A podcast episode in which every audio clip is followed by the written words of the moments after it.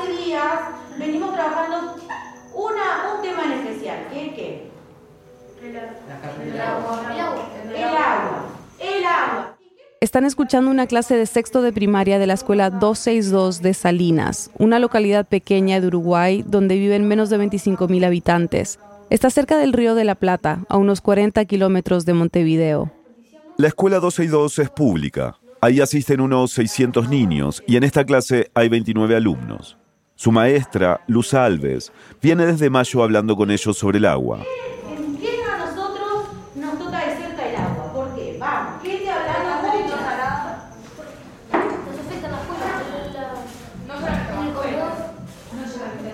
Es que estos niños han vivido una sequía histórica, la más grande en 44 años en el suroeste del país. Llegó a tal punto que Paso Severino, el embalse de agua dulce más importante para el abastecimiento de la zona, prácticamente se vació. Entonces, OCE, la Administración de las Obras Sanitarias del Estado, que es el organismo que maneja el saneamiento y el acceso al agua potable en el país, empezó a usar agua del Río de la Plata, agua salada. Los primeros momentos, ¿cuáles fueron las primeras repercusiones? Cuando les empezaron a abrir la panza a los niños. Durante tres meses, el agua del grifo o la canilla en Montevideo y los departamentos limítrofes salió con gusto salado, el agua que consumen dos millones de personas. Y Uruguay no llega a los tres millones y medio de habitantes. O sea, estamos hablando de una crisis que ha afectado a casi dos tercios del país. Benjamín, que tiene 11 años, recuerda cómo se dio cuenta que el agua sabía diferente. Fue así, fui a jugar al fútbol, metí agua en la botella, la congelé. Después cuando fui a tomar, tenía un gusto, pero salado que era rasqueroso. Y vi que no se podía tomar el agua de la canilla ni nada. Otro chico de esta escuela, Alejandro, de 13 años, cuenta que a veces se equivocaba. Se olvidaba que el agua no era como antes. Me sirvió un vaso lleno, lo tomé todo y después sentí toda la boca toda seca, toda salada. Fui a agarrar el bidón, me eché como 20 litros, poco más, y ni con eso salía el agua. Y después tomé jugo y lo escupí. Es como que si hubiera comido una cuchara con sal mezclado con jugo. Pues se sentía bastante la sal. Las familias tuvieron que cambiar sus rutinas, adaptarse. Y ahora mi madre está comprando bidones. Compra bidones que lo utiliza para tomar agua, para las comidas, para hacer los guisos, para hacer todo. Para mate también. Para mate ella lo que hace es calentar dos veces el agua. Para eliminar, como ella dice, toda la bacteria que tenga, o, solo, o eliminar todo lo posible. Para que el agua quede tipo limpia. Pero el problema va mucho más allá del sabor. Tomar esta agua puede ser peligroso para personas embarazadas o con hipertensión o problemas renales. Esta es Natalie, de 13 años. En la casa de mi abuela es más como más complicado porque mi abuela tiene, tiene un montón de enfermedades y tiene presión alta y eso. Y ella cuando no tiene plata eh, hierve el agua y pone, le pone yuyos. O sea, distintas hierbas. Después congela el agua y eso. Los especialistas describen a esta sequía como un cisne negro, por lo excepcional e impredecible que ha sido. Lo que sí está claro es que durante el último año, desde mayo-junio de 2022, el promedio de lluvia ha sido más bajo de lo habitual. En sequías pasadas era de 800 milímetros de agua anuales y en esta sequía es de 500. Al igual que en muchas ciudades de América Latina, la infraestructura de abastecimiento de agua potable en la zona más poblada de Uruguay es un problema que existe hace décadas y sigue sin resolverse. Se estima que el 50% del agua se pierde en las cañerías del área metropolitana de Montevideo. Pero ahora estas condiciones se suman al calentamiento global y a fenómenos climáticos más extremos e impredecibles. El agua es importante, demasiado importante porque, tipo, si no bebemos nos deshidratamos, precisamos tomar agua para cocinar, bañarnos. Un elemento que es lo más importante del país, Uruguay, el agua.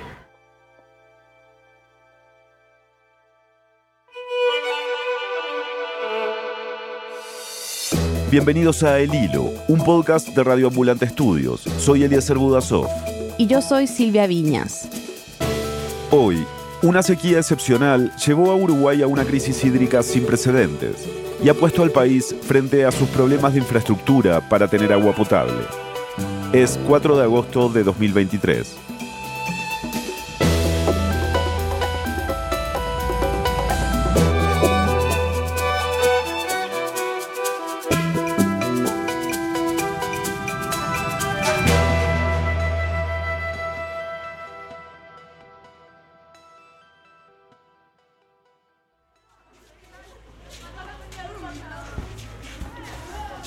A Salinas la atraviesa una ruta que divide la localidad en dos grandes partes. Una está sobre la playa y la otra hacia el norte, donde queda la escuela 262. Nuestra productora Nausica Palomeque y nuestro verificador de datos Bruno Celsa visitaron el lugar y nos siguen contando. ¿Ustedes tienen mascotas, animales? Sí. Yo tengo siete perros. Yo tengo siete también. Yo tengo cinco perros y cinco gatos. ¿Y cómo hacen para cuidarlos con el tema del agua? A los animales. Yo tengo dos gatitos y un conejo. Les damos agua embotellada. ¿Les das agua embotellada a los gatitos y al conejo? Sí. Yo me enteré que a los gatos, viste, le darían el agua de, la canilla y hasta ellos toman agua de, de, la tarrina, o sea, agua de la lluvia. Yo hago lo mismo que dice Martina, que cuando llueve agarramos el agua y yo se los doy a los y a los gatos y eso. Estos alumnos van a la escuela 262 en el turno de la mañana y han estado trabajando en un proyecto especial.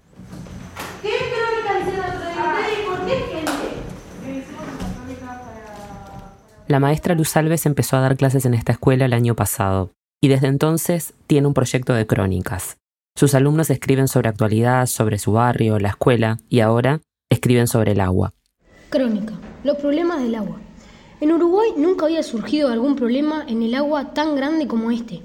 El agua de Ose está proveniendo salada, ya que los ríos, lagunas y arroyos se empezaron a secar por los calores y el tema de la lluvia.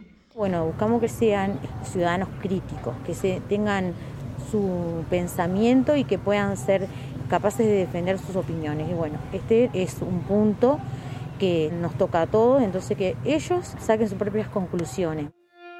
Pero, para escribir sus crónicas, como la que escuchamos recién de Junior, de 12 años, primero tuvieron que hacer entrevistas. Por ejemplo, Junior y Renata, de 11, hablaron con Judith Aranda, la funcionaria que prepara la leche para el desayuno. Yo le hacía preguntas, por ejemplo, en qué había cambiado en el comedor el agua y dijo que antes usaban de OCE. Que recordemos es el organismo estatal que administra el agua potable.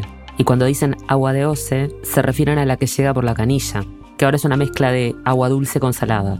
Pero ahora ya no, o sea, ahora usan agua embotellada para hacer las comidas y esas cosas. ¿Qué problemas les trajo para el preparado de la leche? Cambiar el agua, en vez de poner de OCE ponemos agua sal. Salus es una marca de agua embotellada. ¿Qué agua usan para lavar los recipientes? Agua de oce. Y dicen que las cambiaron por un principio porque a los niños le estaban dando problemas estomacales ya que el agua estaba viniendo salada. Porque durante el momento más alto de la sequía, al mezclar el agua dulce con la salada, aumentaron los niveles de sodio y cloro en el agua que llega por cañerías. En Uruguay, el máximo de sodio permitido para considerar que el agua sea potable es de 200 miligramos por litro, y el de cloro es de 250. Durante la emergencia hídrica, OCE elevó los límites máximos de lo que se considera potable, para sodio a más del doble y para cloro al triple. En la escuela 262 los niños desayunan y almuerzan, así que han tenido que adaptarse. Como la escuela es pública, las autoridades le entregan una partida extra de dinero para comprar agua embotellada, preparar la leche en polvo del desayuno y tomar agua en el almuerzo y las comidas llegan preparadas, con el compromiso de que se hagan con agua también embotellada. Cuando visitamos la escuela el 19 de julio, la situación estaba mejorando. Los niños habían vuelto de sus vacaciones de invierno y Junior, por ejemplo, contó que vio cómo mejoró la situación con la lluvia. Yo sé que subieron los ríos porque yo las vacaciones me fui a Santa Lucía y a las primeras, los primeros días no tenía casi agua del río. Pero después que llovieron tres, tres días seguidos en Santa Lucía, el río ya estaba todo lleno. Guapa, ¿vos viste que cambió la fisonomía del río? ¿Andabas por ahí por esa zona? Sí. Mirá, qué bueno. Esa mañana entrevistaron a la profesora de artes visuales, Ximena Ayer. Cuando eh, recién, tipo, recientemente ya te había afectado, pero, por ejemplo, que ya el agua no se podía tomar, pero vos no sabías. ¿Cómo hiciste para tomar agua y todo eso? Estaba tomando el té y, tenía sed, y tomaba más té y tenía más sed, y tomaba más té y tenía más sed, porque el té estaba salado. y me fui a acostar con la boca toda salada y dije, no, no puede ser, mañana compro el video. Ximena les contó cómo filtran el agua de lluvia y cómo se han organizado en el barrio para informarse, buscando agua de pozos y repartiendo agua. Llenan bidones para unas 15 familias de la zona. Empezamos a, avisar, mira, hay un pozo en Marindia, que puedes ir a buscar agua, hay un pozo en, en el Pinar, Y después este lugar, este campito, es un grupo de familias que tienen un campo que cultivan orgánico. Les preguntamos si podíamos ir a buscar agua, tienen un pozo de 40 metros ahí, pues sí, por supuesto. Y nosotros tenemos un vehículo, entonces pasamos por los grupos del barrio, vamos a ir a buscar agua el miércoles, hoy, hoy de tarde vamos a ir. Vamos a ir a buscar agua, entonces lunes y martes nos trajeron bidones, tres bidones por, estamos llevando tres bidones por, por hogar, así puede participar más gente. Y vamos, y ella tiene una bomba y una, y una manguera gorda así, entonces va llenando todos los bidones. Y en la tarde empieza a llegar gente a buscar. Varios niños nos contaron que sus familias también salían a buscar agua en los pozos de la zona. Ella es Emma, de 12 años. Mi madre tiene una amiga que ella tiene un pozo en su casa, entonces mi madre agarra agua y la lleva a nuestra casa. Y nosotros con eso preparamos la comida, nos hacemos de todo, nos servimos agua, tomamos de eso. ¿Y cada cuánto va tu mamá a buscar agua? Cuando ve que se está acabando, por ejemplo, cuando siente que ya no, no va a haber más. ¿Y qué tal es? ¿Cómo sabe esa agua? Está un poquito de color raro, huele raro. Es fea, marrón raro, como a tierra, porque se saca de, las, de los cosas subterráneos. Por eso tiene un color raro. Pero sí se puede tomar, no tiene sabor a nada. Está bien. Muchas familias estaban comprando agua embotellada desde mayo, el primer mes de la crisis, pero desde ese momento surgieron dos problemas. El primero era el precio. Un bidón de 6 litros costaba más de 3 dólares en un país donde el salario mínimo es de menos de 550. El otro problema fue el abastecimiento. Los supermercados vendían en una mañana la cantidad de bidones que vendían en tres semanas.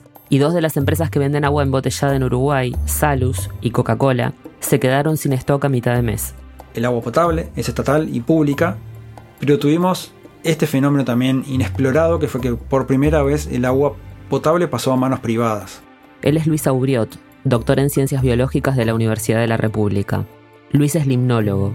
Me especialicé en agua en el área de limnología, que es el estudio del funcionamiento y estructura de los ecosistemas acuáticos continentales de agua dulce. Es decir, en el estudio de los distintos tipos de agua, en qué lugares se encuentra y cómo interactúa con su entorno. En su caso, analiza el agua dulce. En el laboratorio y en toda la facultad hemos tenido problemas muy grandes y hemos tenido que estar comprando agua y todos los ciudadanos uruguayos, bueno, no todos los ciudadanos, los ciudadanos de Montevideo, hemos tenido que comprar agua porque la empresa estatal no pudo suministrar agua potable y el agua potable la tuvimos que ir a comprar. Eso también para nosotros es un fenómeno totalmente novedoso y muy particular. Aquí es necesario hablar de cómo funciona el suministro de agua en Uruguay. Obras Sanitarias del Estado, OCE, se creó en 1952 como una empresa estatal para manejar el abastecimiento de agua y saneamiento de todo el país con un fin social y no económico. El agua en Uruguay está manejada al 100% por el Estado. Lo mismo pasa con la electricidad y las líneas telefónicas a través de otros organismos. Por ejemplo, en mi casa el agua es, muy importante porque mi pareja es trasplantada renal y necesita consumir 3 litros de agua por día de buena calidad. Entonces, para nosotros es un problema muy importante el tener agua de buena calidad para el consumo. La pareja de Luis está entre las personas que recibieron la recomendación oficial de las autoridades de no tomar agua de la canilla. La ministra de Salud Pública, Karina Rando, dijo esto en mayo, al comienzo de la crisis. Ante esta situación se realizarán las siguientes recomendaciones a la población que hemos dividido en tres grupos estratificados según el riesgo. Aunque había aumentado la salinidad en el agua, el gobierno recomendó que un primer grupo, conformado por la población en general, siguiera consumiendo agua de la canilla. Un segundo grupo, en el que están las personas con hipertensión arterial, tiene que disminuir su consumo de alimentos con sal y no tomar más de un litro de agua de OCE por día. Este es un grupo importante porque en Uruguay 3 de cada 10 personas mayores de 15 años tienen presión arterial alta. Y el tercer grupo son aquellas personas que tienen como condición enfermedad renal crónica, insuficiencia cardíaca, cirrosis y embarazadas. Estas personas deben evitar en lo posible el consumo de agua de OCE. Cuando hablamos del uso de agua en los hogares, tenemos que dividirlo en dos, el agua corriente y el agua potable. Luis Aubriot lo explica de esta manera. Agua corriente sería agua utilizable para el aseo de los hogares y el aseo personal. El agua eh, potable es la que uno puede consumir directamente de la canilla, que tiene que tener ciertos estándares muy estrictos y niveles de, su composición. Agua para tomar y para cocinar. A esta agua, como no se podía alcanzar esos niveles, Esos niveles estándar se aumentaron para poder entrar dentro del rango de agua consumible o agua, agua bebible, aunque los niveles de potabilidad ya se habían excedido. Entonces se pasó a una segunda clasificación autóctona, digamos, a llamarle el agua que corría por nuestras canillas como bebible. Agua bebible fue el término que usaron algunas autoridades para explicar que el agua era segura para su consumo aunque no sea potable. Aquí está el ministro de Ambiente, Robert Bouvier. El agua, digamos, no es potable en la definición perfecta de la potabilidad, que son, que son indicadores. Porque el agua actual no cumple con los parámetros, con las mediciones que tiene que tener de sus elementos. Estrictamente con las mediciones. Lo que nosotros decimos que el agua es bebible y consumible, que es otra definición. Este planteo fue muy criticado, porque a medida que los niveles de sodio y cloro subían, era más difícil sostener que el agua se podía consumir. Y los uruguayos empezamos a escuchar una palabra nueva, trialometanos, otros productos que son emergentes de la potabilización de ese tipo de agua, que son los trialometanos, de potencial cancerígeno muy importante. Los trialometanos se generan durante el proceso de desinfección, cuando el cloro reacciona a la materia orgánica en el agua. Entran al cuerpo cuando tomamos agua, pero también pueden ser absorbidos por la piel o inhalados en vapor cuando nos duchamos. Según el Centro Internacional de Investigaciones sobre el Cáncer, que forma parte de la Organización Mundial de la Salud, los trialometanos están en un grupo de compuestos posiblemente cancerígenos. A mediados de junio, las autoridades de la Facultad de Química de la Universidad de la República dieron una conferencia de prensa advirtiendo que con el aumento de la cantidad de cloro permitido en el agua, también estaba creciendo la presencia de trialometanos. En ese momento recomendaron darse duchas rápidas para evitar inhalarlos. Una semana después, el decano de la facultad dijo que la recomendación sobre el baño fue un error, aunque pidió no tomar agua de la canilla. Si bien todavía se está investigando el motivo de la crisis hídrica, el factor principal fue una sequía inusual en el suroeste del país que ha provocado más de dos años de pérdidas en el sector agrícola, que además ha quebrantado la seguridad alimenticia y ha agotado reservas de agua para consumo humano. El río eh, a la altura de eh, la represa de Paso Severino, que es la principal toma, ha quedado sin agua. En los últimos tres años y medio llovió un 25% menos que el promedio histórico. En el comienzo de esta crisis se combinaron varios factores, y todos se sumaron para que no lloviera. Fue algo así como la tormenta perfecta. En primer lugar, la niña. Es un fenómeno climático que enfría las aguas sobre el Océano Pacífico tropical y provoca que llueva poco en esta región. La niña duró tres años seguidos. A la niña se sumaron otros factores climáticos que hicieron que la sequía fuera muy intensa.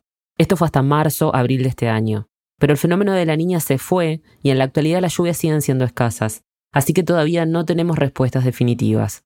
Los científicos están estudiando algunas teorías, pero aún no han constatado nada. Y hasta el momento los estudios no han relacionado esta sequía extrema con el cambio climático. Como les decíamos al comienzo del episodio, los especialistas en ciencias de la atmósfera hablan de cisne negro, un término del economista Nassim Taleb que se usa para describir un evento sorpresivo, es decir, que no se puede predecir y de gran impacto. Recordemos que en el caso de Uruguay hacía 44 años que no ocurría una sequía como la que afectó al suroeste del país recientemente. En esta zona la cuenca del río Santa Lucía es clave para tener agua potable. Durante esta crisis llegó a mínimos históricos de agua. Es nuestro tercer río principal de, Uruguay y que bordea a lo que sería la zona metropolitana por el norte y hacia el este y desemboca en el río de la Plata. Por lo tanto es nuestro principal río que nos rodea y que por lo tanto podemos utilizar como fuente de agua dulce. Y de hecho eso ha sido por los últimos 200 años, de esa manera. Desde la primera planta que fue instalada por los ingleses y que se llamó este, Aguas Corrientes, de hecho la localidad se llama de esa manera porque el agua de ese río era de tan buena calidad que lo único que era necesario era filtrarla a través de filtros de arena y enviarla hacia Montevideo por tuberías. La reserva de Paso Severino está a unos 100 kilómetros de Montevideo. A través del río Santa Lucía, su represa se conecta con la planta potabilizadora de aguas corrientes, que está en el medio del recorrido a unos 50 kilómetros.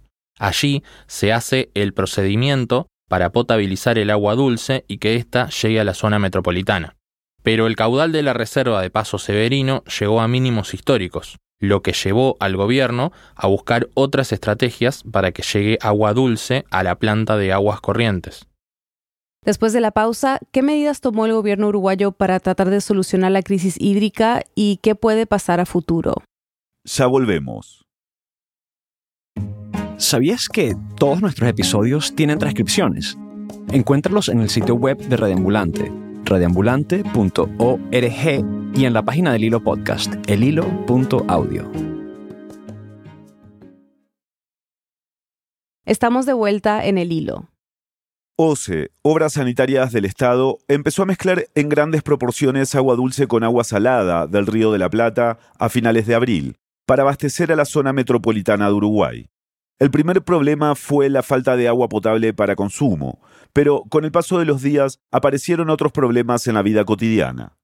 Uno puede usar agua embotellada para calentar el café o el mate en la jarra eléctrica, pero no para alimentar un calefón que aumentaron los reclamos al doble por roturas de calefones. Los servicios técnicos atribuyen las fallas al aumento de la salinidad y cloruros en el agua de OCE. Debido a la crisis hídrica, OCE junto al Ministerio del Interior empezaron a controlar los lavaderos de autos callejeros.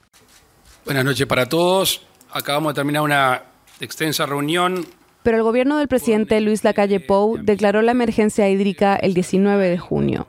Durante esos casi 40 días esperaron por unas lluvias en el suroeste del país que no llegaron. Y lo primero que les queremos informar es que todas las medidas tomadas son eh, en base a la inexistencia de lluvias. Nausica y Bruno nos siguen contando.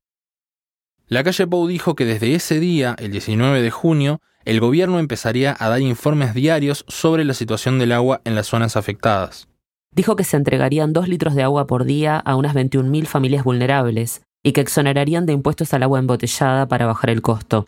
También anunció construcciones. Una obra que ustedes ya han tenido noticias, que se va a llevar a cabo en el río San José, un embalse y también una obra de infraestructura con cañería para tener una fuente más de agua potable, en este caso el río San José. Las obras se hicieron con dos objetivos. Uno, frenar la llegada de agua salada del río de la Plata al río que abastece de agua potable a Montevideo, que es de agua dulce. Para eso, se hizo hacia fines de mayo, antes de declarar la emergencia hídrica, un dique hecho con tierra tipo terraplén en una localidad a más de 80 kilómetros de Montevideo. Luego, se construyeron tuberías para trasladar agua dulce desde otro río, el San José, hasta ese sitio, con el objetivo de aumentar el caudal de agua dulce para potabilizar.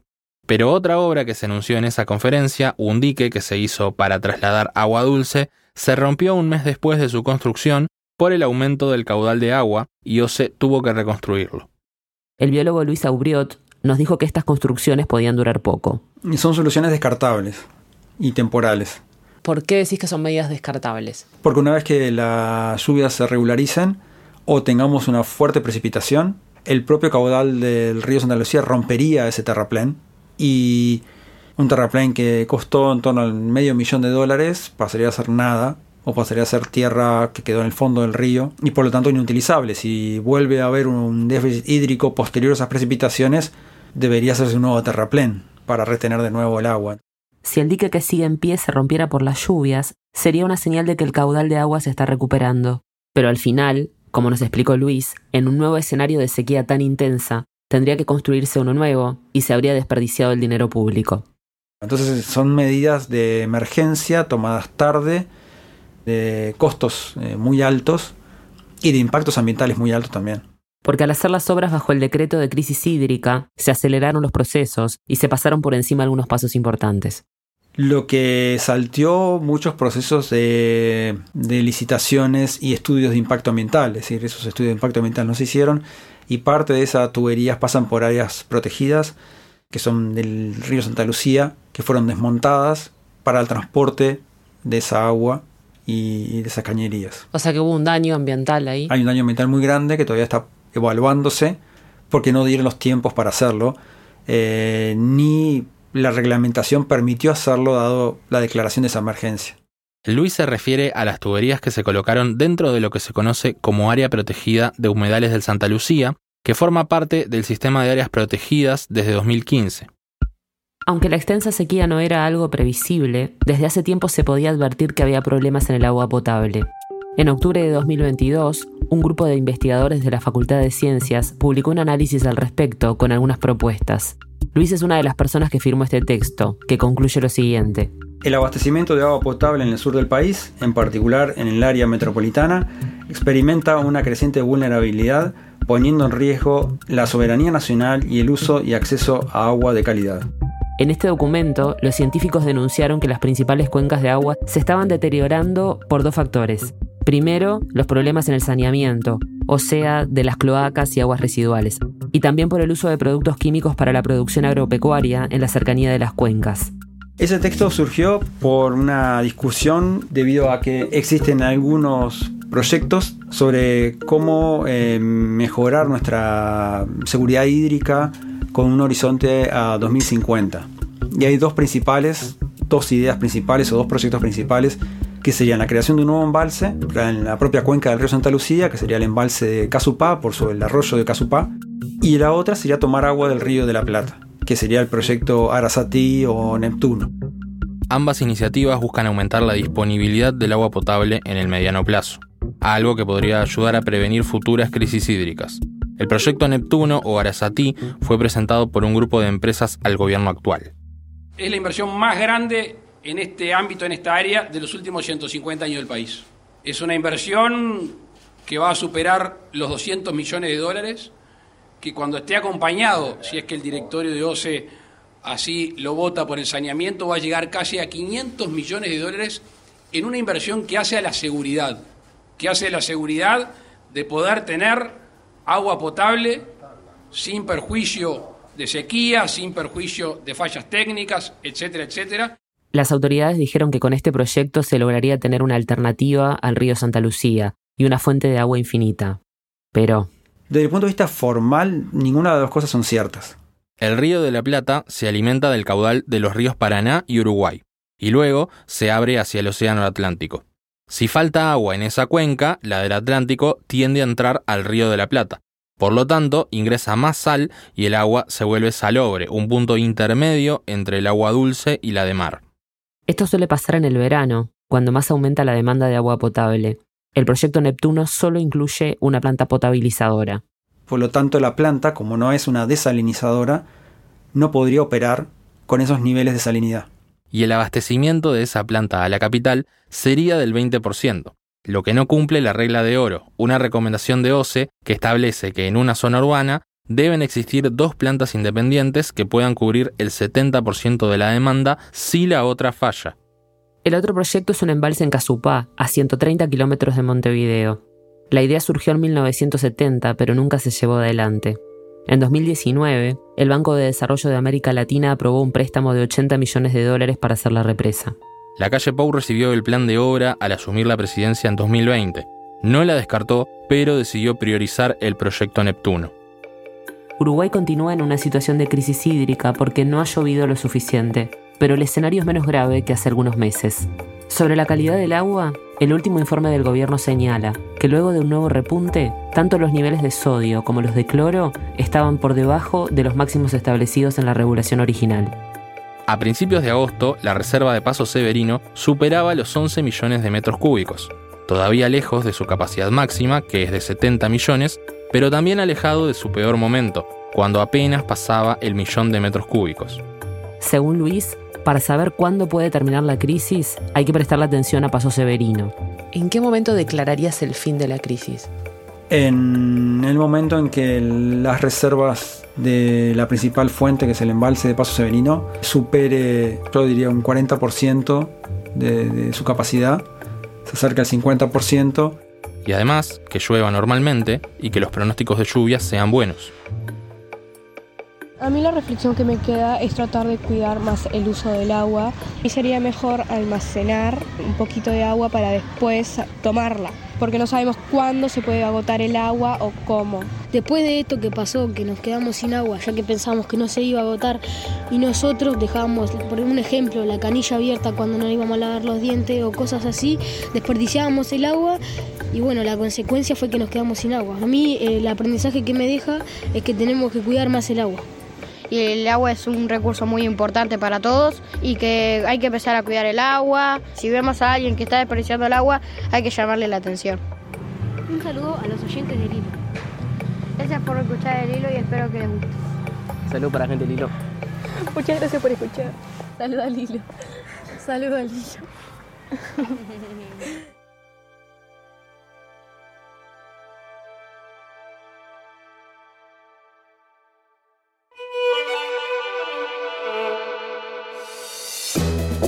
episodio fue reportado y producido por Nausica Palomeque y Bruno Celsa. Lo editaron Daniela Cruzat, Silvia y Eliezer. Bruno hizo la verificación de datos. La mezcla, el diseño de sonido y la música son de Elías González. Gracias a nuestra escuela y a nuestra maestra, a Danilo Ríos y a Madeleine Renom, por su ayuda en este episodio. El resto del equipo del hilo incluye a Mariana Zúñiga, Analía Llorente, Samantha Proaño, Paola Aleán, Juan David Naranjo Navarro, Elsa Liliana Ulloa, Natalia Ramírez y Desiree Yepes. Daniel Alarcón es el director editorial. Carolina Guerrero es la CEO de Radio Ambulante Estudios. El tema musical lo compuso Pauchi Sasaki. El Hilo es un podcast de Radio Ambulante Estudios. Si valoras el periodismo independiente y riguroso sobre América Latina, te invitamos a unirte a sus membresías. Al donar estarás contribuyendo directamente a que el hilo siga reportando sobre nuestra región. Visita elhilo.audio barra apoyanos. También puedes seguir al hilo en redes sociales, recomendar sus episodios y suscribirte al boletín de correo. Yo soy Junior, gracias por escuchar.